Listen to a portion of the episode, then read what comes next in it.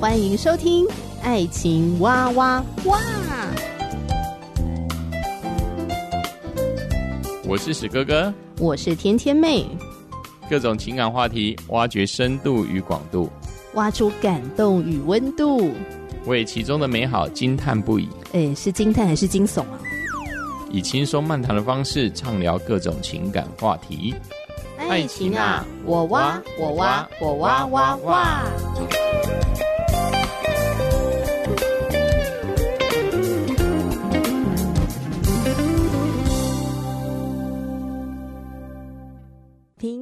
我是你的好朋友，也是你的主持人，我是天天，非常的开心再次和你相会在《爱情哇哇哇》的节目里面。好，今天史哥哥不在，天天妹来当家，想要和你继续的分享这本好书，我心动了。然后呢，感谢台湾学员传道会授权给天天妹在节目里面推荐给大家。那么我心动了。然后呢，这本书是一个翻译书，作者是班恩许都华，在这本书里面特别讲到了从单身啊到交往。订婚、结婚的蒙福原则，希望啊，让广大的这个男男女女啊，我们在爱情的海洋中载浮载沉的时候，可以给大家指引一条明灯，让我们知道哦，原来我们可以往这个方向前去，而且呢，是有清楚的一个大原则来遵循。这个大原则呢，还是以圣经的真理为根基的大原则。然后它可以打破一些不必要的情感的迷思，呃，情感的纠结，带领我们往康庄大道前进。在分享完单身的部分呢，呃，我们之后就是进入到交往的这个部分嘛，哈、哦。班恩史都华提醒读者，交往啊是为了评估，交往不是该滞留其中的状态，而是人生的过程。交往应该是一套带领我们走向特定目标的行为，让我们从中辨别我是否该跟某一个对象结婚呢？所以，交往的存在啊，就是为了评估。啊，有些人呢，呃，交往之后，然后就一直停留在交往当中，好像都没有呃为这个关系呢做下一步的打算哦。可能自己没有想那么多，或者遇到了一些什么障碍，心里面的害怕，或是现实生活中的一些考量，或者完完全全没有思考过，诶，到底下一步要怎么走？所以就一直滞留在交往的状态里面。那到最后呢，有一方等不了了，觉得，诶，你怎么一动都不动啊？一直在原地踏步，我还想要继续往前走啊！我希望我们的关系是可以更深入的，是可以往下一步去的。可是你怎么都不动？动呢？啊、所以当一方想要继续往前，想要动的时候，另一方不动，那这个关系就会卡在那边，就会很纠结，甚至很痛苦。那到最后，如果这个想要往前走的人不想要被卡在原地，那他可能就会选择分手。好，所以我觉得对基督的儿女来说，我们在面对感情的这个事情啊，交往啊，不是呃滞留其中的状态，交往是为了评估，帮助我们去辨别我是否该跟这个人呃结婚呢？好，所以在交往的过程里面啊，就会有一些需要评估的事情了。好，所以如果我们正在交往当中，你觉得你有在评估对方跟评估你自己吗？呃，当然，我们在谈恋爱的时候，呃，享受和对方在一起的甜蜜时光，粉红色的泡泡，我觉得这些都很浪漫，也非常的美好啊，呃。但是，你必须要回到现实当中去做一些很实际的考量，去评估你们两个人的状态适不适合继续的往下走。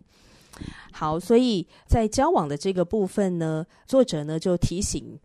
我们要找的这个对象呢，是敬虔又有好品格，而且相处起来呢有趣又融洽的。我们一定不会想说啊，对，找一个很虔诚的基督徒，可是他的个性让你觉得很 boring，很无聊，你跟他完全聊不起来。比如说，你问他你有什么兴趣，诶，结果他的兴趣你完全无法产生共鸣。或者相反过来，诶，你跟他的兴趣呃很相投，可是呢，他的呃属灵的品格的部分是要打一个问号，或者需要更多的观察，甚至他不是一个基督徒，他不认同你所信靠的主耶稣，好，那这个也不是一个合适的人选。所以我觉得最好的就是，诶，对方是基督徒，敬虔，他真的知道他的生命是以耶稣基督为中心的，呃，也跟你一样，呃，渴慕追求神，而且有好的品格。然后另一方面呢，你们相处起来又觉得有趣又融洽。那作者呢也提醒到，当我们在挑选伴侣的时候，通常我们都会说要写择偶条件嘛。嗯，我不知道你有没有写择偶条件哈？我觉得写择偶条件也是一个蛮好的哈，可以厘清自己呃对于另外一半的期待是什么。比方说，有一些的择偶条件蛮重要的。我想对方是个基督徒啊，这个就不必写进去了哈，因为这就是一个标准嘛，它是一个很重要的基础。有哪些条件常会被列在择偶清单里面呢？哈，也跟听众朋友分享一下。比如说，诚实的品格，啊，懂得尊重不同的想法，愿意沟通，啊，还有你们有呃一致的三观、信仰观。呃，世界观或人生观，或者说金钱观或者感情观，好，就是这些的价值观呢，你们是尽量是比较一致的。那再来呢，呃，情绪稳定，还有他的卫生习惯好不好？他负责任吗？好，这个负责任包含说他能够做好啊，别人交代给他的事情啊，还有他是不是准时呢？啊还有他对他的人生的目标与你相近吗？他是不是言行一致的人呢？好，还有他重视健康吗？好，他在饮食上，或者是他会不会做运动啊？哦，他有没有注重健康啊？是不是一个懂得照顾自己的人呢？哦，还有愿不愿意花心思经营关系？他的情感可以敞开吗？还是他很不善于分享他的情感？他不善于敞开，因为他缺乏安全感。哇，那你跟这样的人谈恋爱的话，你就很费心思啊，有的时候会让自己搞得很累，哦，很心累。那我觉得择偶条件。呃，每一个人列的可能都不太一样哦，但是在列的当中啊，有一个心态要非常非常的留意。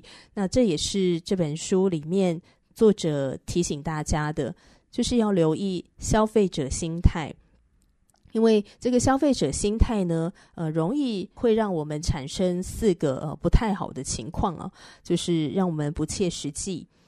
呃，消费者心态会生出一种没有人能够达标的一个期待。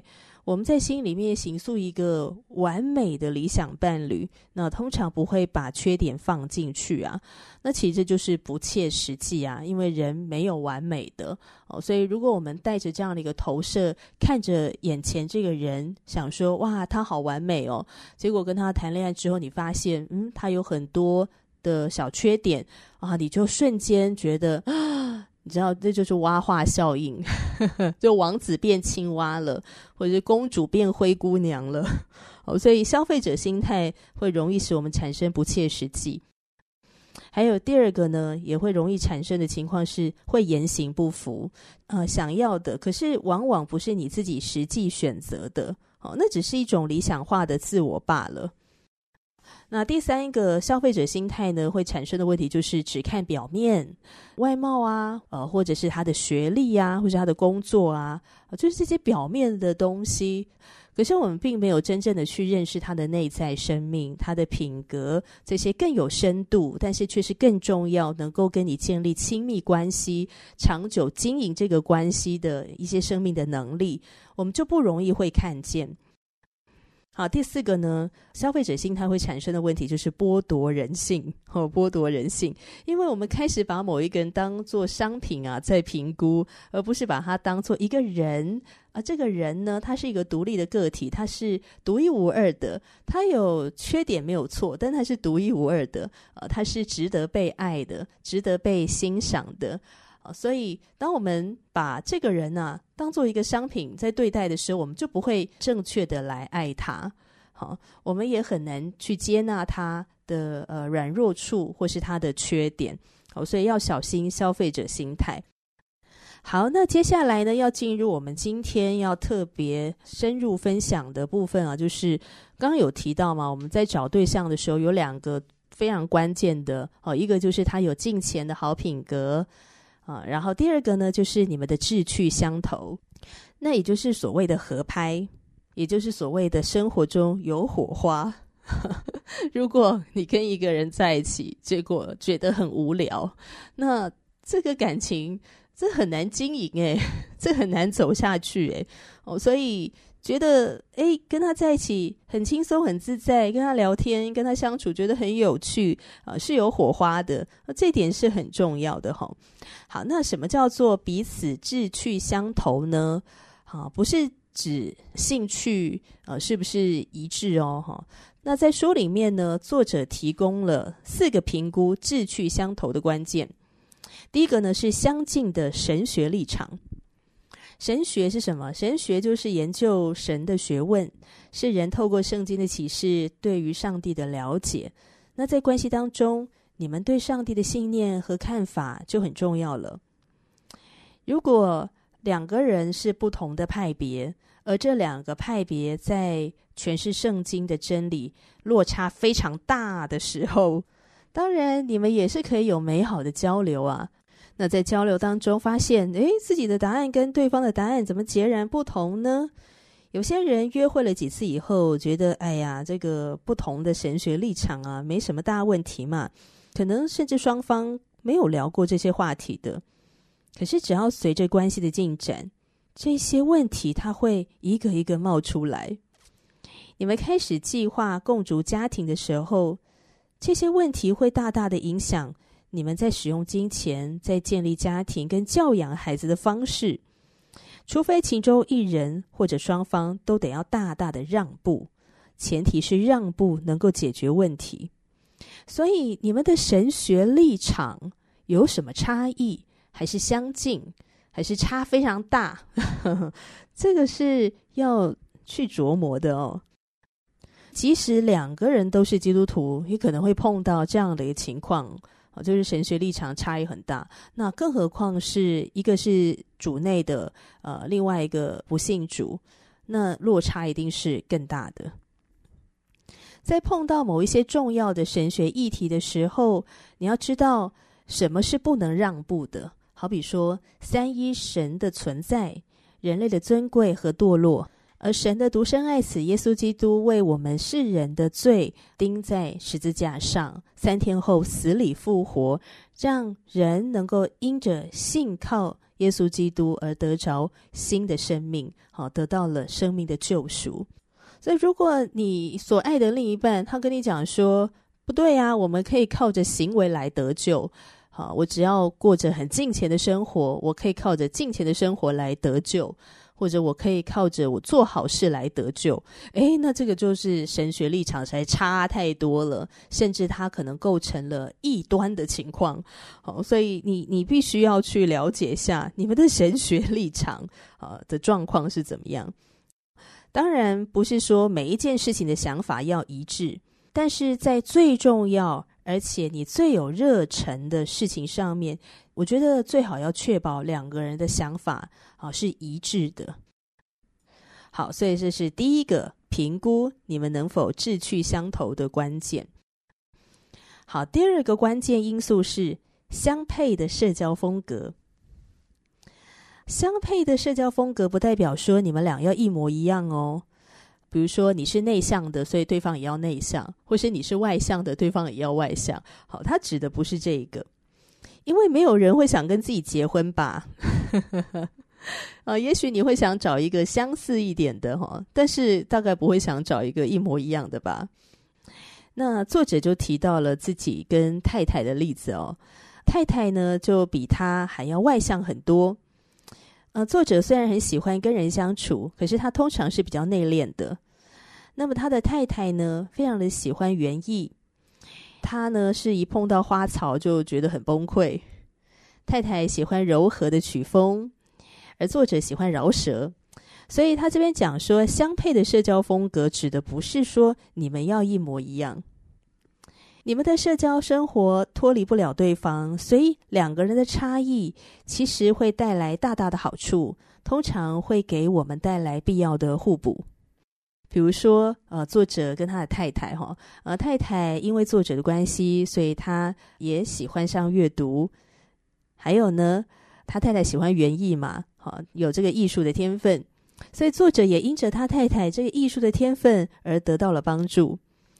所以这边说的相配，不代表没有区别。他要表达的意思蛮简单的，那就是你们喜欢跟对方相处吗？有时候会遇到没有深思这个问题的伴侣，他们也许交往了几年了，才刚熟悉对方，或是他们根本没有打算好好思考，两个人下床之后，还会不会觉得对方有趣？不要忘了现实哦，结婚以后，呃，你们相处的时间可能只有极少。是用来呃做床上运动的，这是非常多结了婚的人的呃共同的经验。呃，你会发现，诶，性爱这件事情对他很重要，没有错。但是因为婚姻生活当中也有太多很重要的事情了。好，那再加上呢，两个人啊相处了久了之后呢，那个激情呢，它的确是会慢慢的减退的。亲情的这个情愫啊，它会逐渐的增加。那当激情减退的时候，这个人跟他相处，你觉得有趣吗？你会跟他聊天吗？甚至你喜欢跟他聊天吗？我听过一些姐妹跟我分享，嗯、呃，她完全不想跟另外一半聊天，完全聊不起来。有时候觉得像陌生人。或是对方想要跟他来个肢体接触，给他一个拥抱，他都觉得好烦哦，会把对方推开的。我觉得这也很可惜啊，哦，这样的婚姻状态是很可惜的。所以相配的社交风格就是，你得确定一下自己喜欢跟对方相处啊。如果你喜欢健身，对方不喜欢也没有关系。可是你们一定得想想自己在这些事上要让步多少。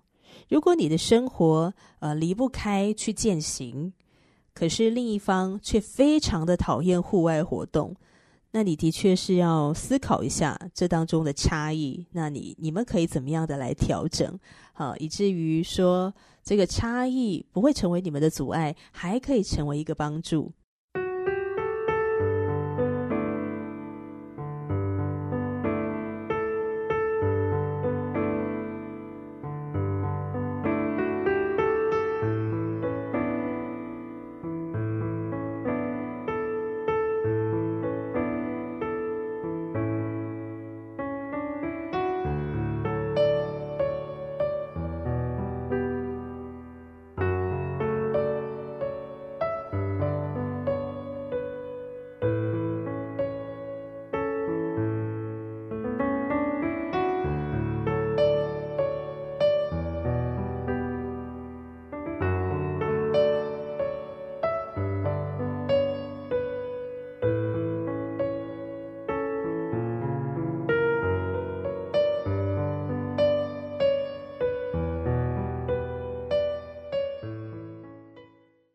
三个关键，好，第三个评估彼此志趣是否相投的关键是相容的职涯抱负。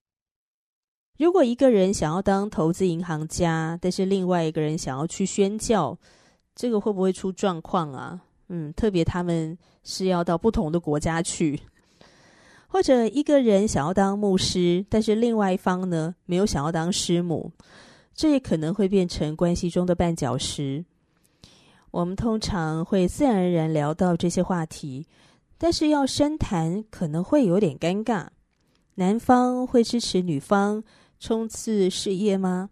还是男方会希望妻子留在家里照顾孩子呢？男方会不会很希望娶一个高收入的律师，或者是呃很稳定的公务员啊，甚至能够赚取额外的收入？可是女方却只想要当家庭主妇，好好的相夫教子。再说一次啊，这些事不一定在第一次的谈话就会蹦出来，但总是会慢慢浮现出来的。那个时候，我们就必须要以这些问题来评估，要问问自己，对方的人生走向是什么呢？而你愿不愿意一起和他走呢？你们双方的目标会不会有冲突呢？啊，如果不会，那你们是能够彼此让步吗？那你自己愿意让步多少？双方多少都得妥协。可是如果彼此要让步太多，两个人最后可能都会很挫败，因为觉得自己没有办法成就一生的志业。所以结婚前要先仔细思考过这些问题，会轻松很多。这又让我想到这一节经典的圣经金句：“信与不信不能同负一轭。”如果你们两个想要前去的人生目标方向差太多了，那要共同负这个恶啊，会搞得两个人都很痛苦的。所以，如果你的对象不仅跟你有相同的信仰，还有呃相近的职业抱负。好，或者说人生的使命，你会非常快乐的。作者提到他的妹妹大学期间对非洲的救济事工越来越热衷，投入之后就发现医疗专业对事工很有帮助，可是他没有什么兴趣从医。不过他显然有咨商的恩赐，那就在大学的时候好好的去发展。那后来妹妹读研究所的时候，认识了一位也对非洲的救济施工有热情的年轻的男孩，而对方就是一个医生。那他们两个也就这样子看对眼哦，我觉得这真的是神安排，哦，神安排。那他们婚后呢，就搬到了马达加斯加，在那里也善用上帝所赐给他们的这个恩赐哦，去照顾当地人的生理啊、心理啊、灵性上的需求。那作者也举了他弟弟的例子。他的弟弟很想要从军，就在军旅的路上认识了一位年轻的女孩。那这个女孩的家庭跟军方是有些渊源的。这个女孩知道从军的挑战，也从来不会轻看在这个过程当中要做的一些取舍。那他们两个也是看对眼哦，我觉得这也是神安排。之后作者提到了自己的例子，他知道自己想要当传道人。在认识妻子多娜的时候，多娜也有类似的强烈感动。就算他们擅长的服饰领域很不一样，可是他们能够一起同工，一起服侍上帝。所以，亲爱的朋友，你跟你的另外一半，好，这个交往的对象，你们热衷的事情也许不一样，但这些事必须不相冲突。如果要判断一段关系是否由上帝来案例，啊，被上帝所撮合，啊，所保守。那么，直癌的抱负，你们人生的这个目标、这使命，到底是不是相近，就是很重要的一个评估点，而不是会互相拉拉扯扯、互相踩脚。你们是可以呃跳双人舞的，而不是呢跳不下去。好，第四个评估是否志趣相投的关键因素是。相符的外貌标准啊，讲到这个外貌标准呢，也许有人想，终于啊，终于讲到外貌的标准了。啊，因为好像大多时候，呃，很少提到外貌，哦，对不对？因为我们通常在写什么呃择偶清单啊、列条件的时候，我们都尽量觉得，嗯，我们不要当外貌协会，总是会有人老珠黄的一天哦。所以外貌不是那么重要的哦，重要的是他的内在的品格、他的生命啊，等等等哦。哦，所以我们通常呢会觉得，嗯，理想的状态就是我要忽略那个外貌，好，忽略那个外貌。啊，但是实际上呢，我们又常常在联谊的现场。好了，我讲直接一点，我我之前去参加的呃联谊活动，那我是一个已婚人士啦，所以我去参加联谊是去帮忙的。那这个联谊活动结束之后呢，我就访问了一些人，哦，他们参加过程有什么感受啊？哈，那他就说，嗯，过程当中。呃，他还是发现那个就是长得漂亮的姐妹，会有很多的弟兄愿意跟他聊天。长得帅的，或者是呃幽默的弟兄，就是外形条件比较好的弟兄，也会有比较多的姐妹去跟他聊天互动。那甚至留那个好印象小卡啊，就是前几名的，就是长得好看的。所以我觉得这可能就是一种人性吧，好人性。没办法，我们就是视觉动物。我们就是会在意外貌哦，所以我觉得也不用太理想或是太清高，觉得啊外貌完全不重要，完全忽略它，我觉得实在太难了。呃，外貌为什么很重要？因为那是一种吸引力。如果今天我们跟一个人恋爱，决定要跟他恋爱哈，可是他的外貌完全不吸引你。完全没有任何吸引力，呃，不会让你想要亲近他，想要抱抱他，甚至会想要亲亲他。哦，当然我的意思是指说，你的内心会有一种啊、哦、欲望，好、会有一种啊、哦、被他吸引的那种欲望。不是说我们真的实际上这样子去做，哦，这样去做的话，很容易会构成性骚扰。哦、对，我要说的是那种吸引力，这个吸引力呢，对于成为夫妻啊是非常重要的。因为我们进入婚姻之后，我们势必会有肢体接触啊，哈，水乳交融的肢体接触。你没有那个吸引力，怎么有办法做那件事情？怎么有办法跟他生小孩呢？怎么有办法每天跟他睡在一起呢？哦，所以吸引力是很重要的哦，外貌也是很重要的，所以我们也需要把它列在这个评估的条件里面。好，那什么叫做相符的外貌标准呢？先想一个问题啊，你会不会被某个人的外貌所吸引？这问题听起来好烂哦。废话，当然会啊，是吗？圣经当中如果记载到夫妻，时常会描写到他们的美貌，好，他的外貌是长什么样子的？感觉圣经承认了外貌的价值，被某一个人的外表吸引是没有问题的。这边要小心，我们不要把这个外貌当做一个主要标准，然后就以这个主要标准来跟对方结婚。他在我们择偶条件评估的优先次序里面，他不是那个第一优先。好，所以当我们被某一个人的外貌吸引，没有问题的，只是我们不该把它当做主要的标准，还以这个标准来决定跟对方结婚。也就是说，我们要把外貌列为评估点，可是不要把它当成决胜点，因为美貌会凋零啊。答案就是这么简单明了。如果我们单单因为某个人会随着岁月消失的美貌而跟对方交往，那真的太傻了，对吧？我想以我们的智慧跟聪明，我们不会做这样的选择。要不然，如果哪一天我们不小心毁容了，该怎么办？假如哪一天我们生病了，体重暴增，或者是暴减到失控了，怎么办？所以，如果看人的眼光很表面，那很容易会错过很棒的人。所以，就找一个让你觉得是顺眼的，啊，他的外貌让你觉得顺眼，是让你看了觉得自在的、舒服的，而且你们可以接纳彼此的穿着风格，不会挑剔对方，也不会感到自卑。简言之，彼此的外貌是让彼此都觉得很顺眼的、很自在的、很舒服的，会想要靠近对方的，这是相对比较健康的哈、哦、相符的外貌标准。